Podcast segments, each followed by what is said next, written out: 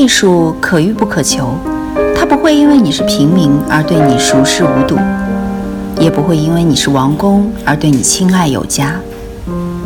与同听艺术，带你感受艺术的奥秘和热情的世界。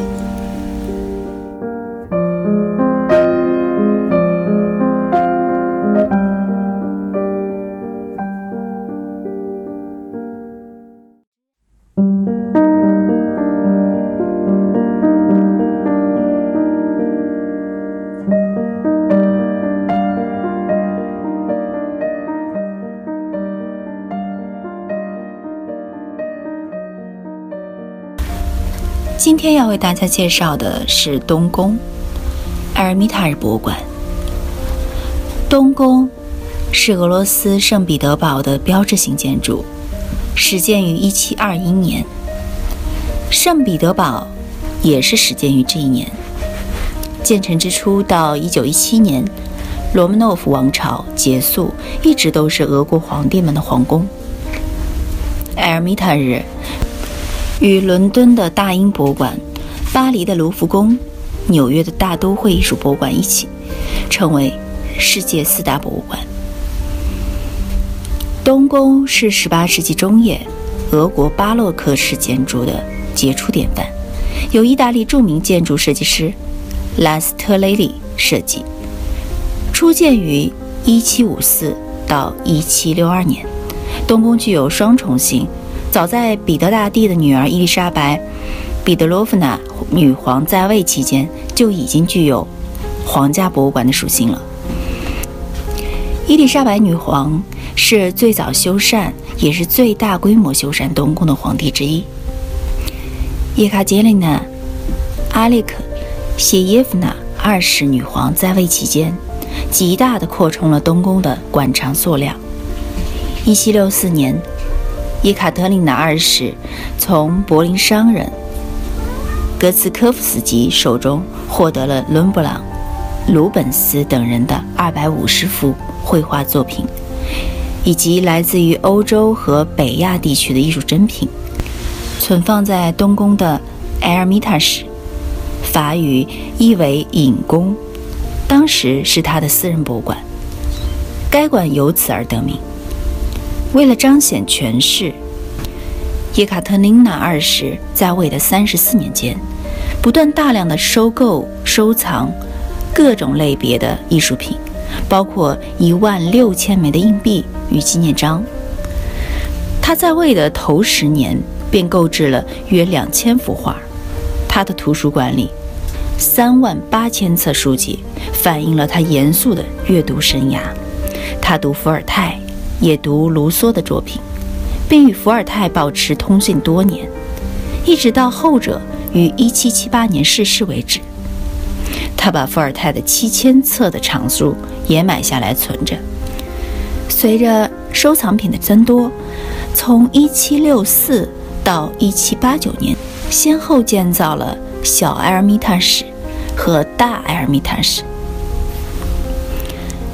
1837年。东宫被大火焚毁，1838到1839年重建。1917年2月前，东宫一直是沙皇的宫殿。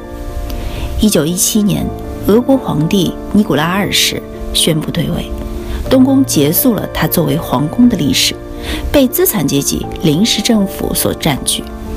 1917年11月7日，起义群众攻下了东宫。十月革命以后。一九二二年成立埃尔米塔什博物馆，东宫成为博物馆的一部分。第二次世界大战期间又遭到战火破坏。一九四零到一九四三年，圣彼得堡被德军围困，东宫受到很大的破坏，但馆藏的艺术珍品得到了列宁格勒人民的妥善和及时的保护。一九四五年二战结束，苏维埃政府。开始重修东宫。十九世纪中叶，当时的俄国有一项特别的法律规定：圣彼得堡市所有的建筑物，除了教堂以外，都要低于东宫。东宫面向尼瓦河，中央稍微突出，有三道拱形铁门，入口处有阿特拉斯巨神群像。宫殿四周有两排柱廊，气势宏伟。宫内以各色大理石、孔雀石、石青石、斑石、碧玉镶嵌，以包金、镀铜装潢，以各种质地的雕塑、壁画、绣为装饰，色彩缤纷，气派堂皇。东宫是一座三层的楼房，长约二百三十米，宽一百四十米，高二十二米，呈封闭式长方形，占地九万平方米。建筑面积超过了四点六万平方米。最初，东宫共有一千零五十个房间，一百一十七个阶梯，一千八百八十六扇门，一千九百四十五个窗户，飞檐总长达两公里。东宫的四面各具特色，但是内部设计和装饰风格则严格统一。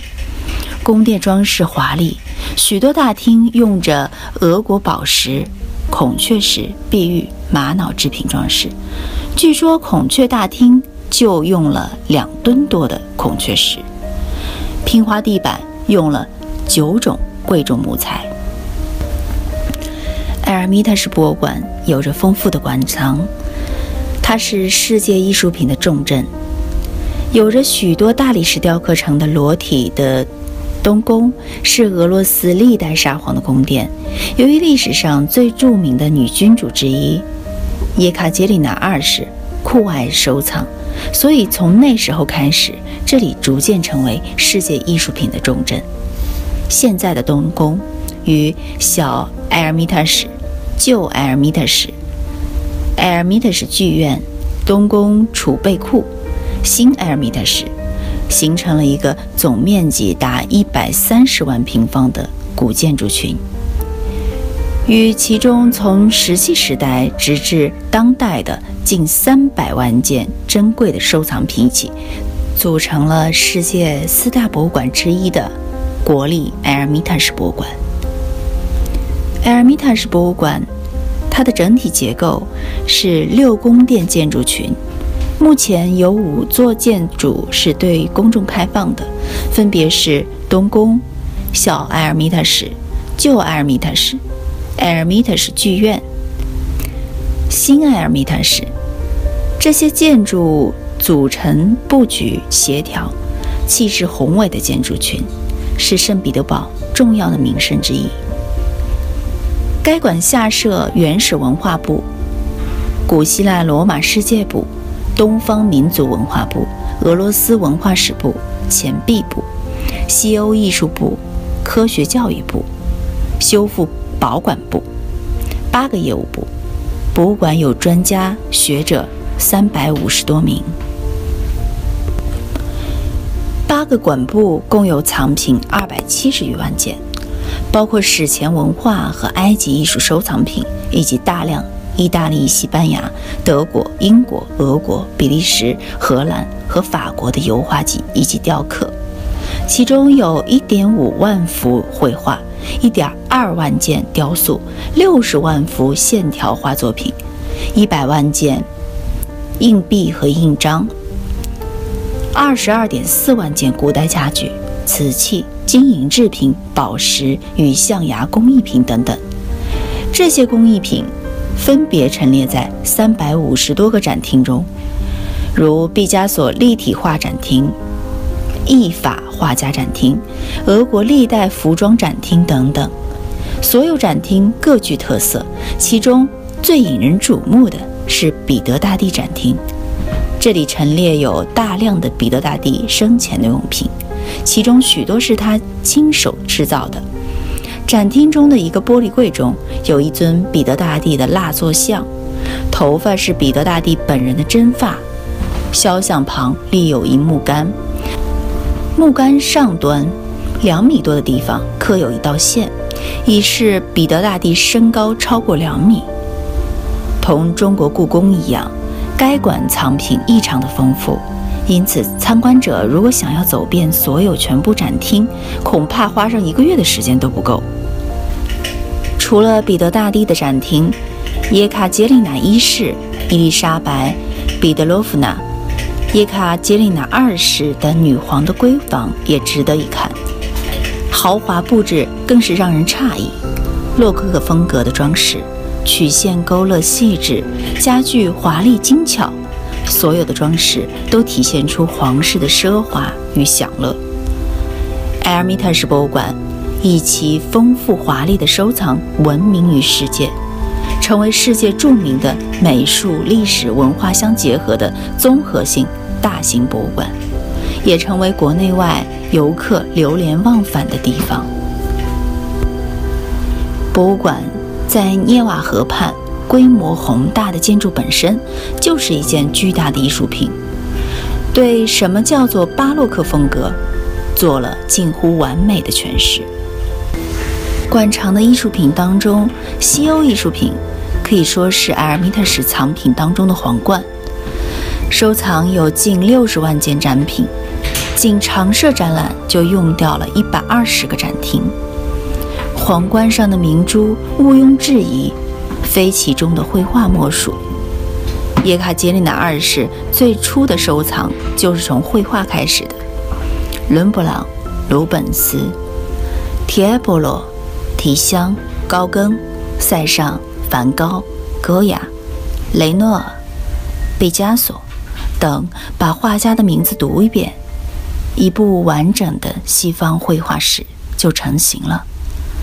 在其他的地方，这些名字中随便哪一个出现在某个画展中，都会引起轰动。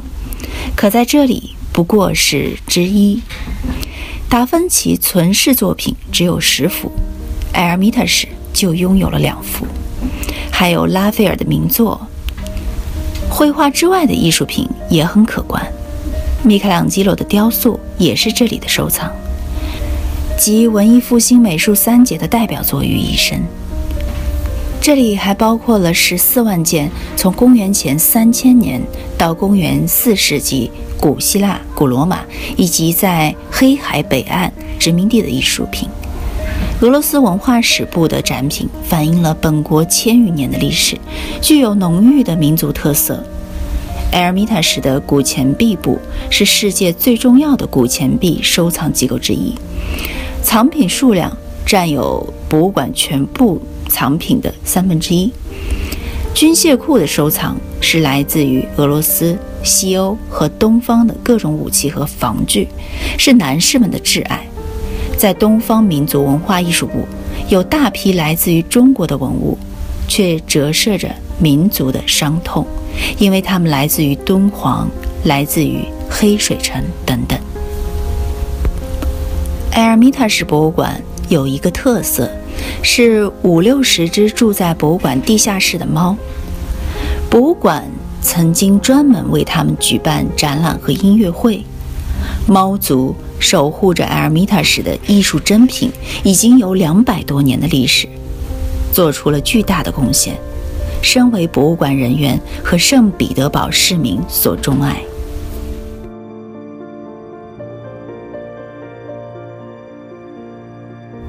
我是雨桐听艺术的主播雨桐，把你愿意分享的文章发给我们，我们会分享给更多的人。